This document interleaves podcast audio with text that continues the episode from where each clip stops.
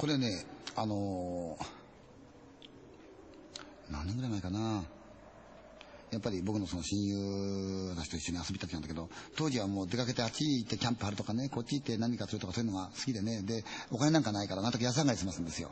たまたまその、愛知の方に、えー、実家がある友達がいて、その岐阜の方のね、なんか村なんだけど、その過疎化でもってあんまり人がいないんだけど、貸してくれるっていう村があるから行こうや行こうやって話になって。で、あの辺は昔はあの、あの愛知岐阜のあの辺っていうのは、なんとか街道つって、このいろんなね、物の流通路だったらしいんですね。細い道なんだけど結構行きがあったらしいんですよ。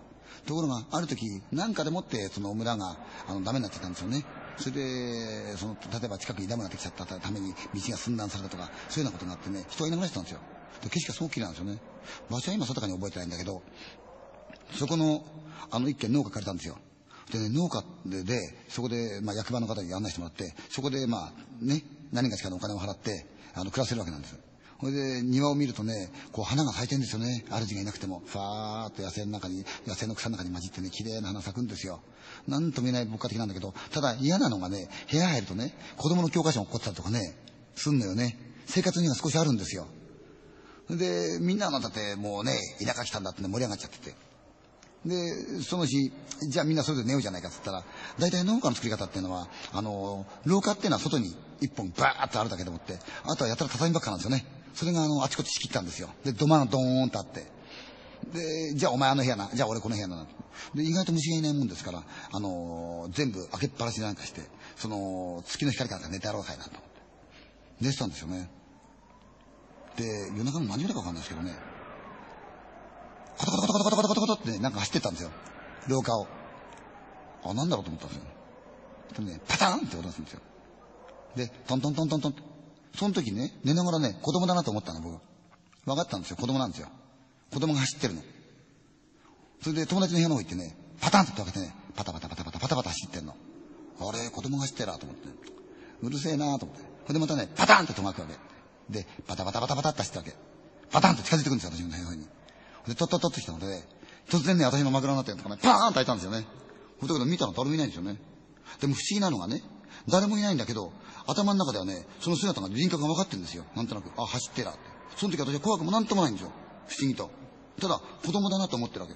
で、もしかすると足音聞いて自分で子供だと思ったから、その自分で作ってる勝手なそのイマジネーションというか雰囲気というか、そういうんで子供だと思ったかもしれないけど、パタパタパタパタと走ってるんですよ。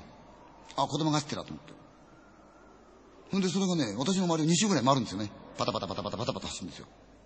で、今言われてみると、本当に足音聞こえたかどうかわからないんですよ。でも走ってるんです。パタパタパタパタパタパタパタ。で、そこちょっとパタッと止まったんですよ。そばにね、あの、床の間というほどのもんじゃないんだけど、あの、柱があって、で、あの、違いだなみたいな感じがあって、そこにね、しゃがんだように見えたんですよ。でもその時も姿は見えてないんですよね。だからしゃがんでなんかしてるわと思ったで、朝になったんですよね。ふとしたらさ、誰かがね、おい、昨日子供走ってなかったって走って走った走ってた走ってな子供ななんだうるさかったよなってるうちに見たで。バカよせよね。こんなとこ子供いるわけないじゃないかって。近所になんかお前言えないんだよ、ここって。そうだよ、ないよなって。子供夜どうしてくんだよって。そうだよなって。ちょっと待てよって僕言ったんですよね。俺の部屋来てね、シャゴンだぜって言ったの。行ってみたの。そしたらね、床柱があるでしょ下の方にさ、いたずら書きがしたの、子供の。買って。これ書いてたんだ、つって。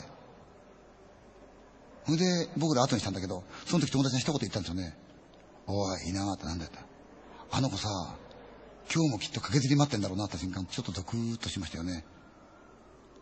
出てきて駆けずり待ってんですよ。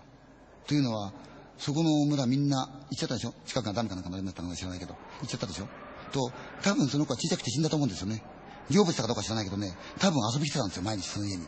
ところが、自分の親だ兄弟だっていうのは、全部間違えちゃったか、なんかしちゃったんでしょうね。で、今彼なんですよ、家ね。だけど彼は気がついてないんですよね。だからいつものように自分の家に遊びに来るんでしょうね、きっと。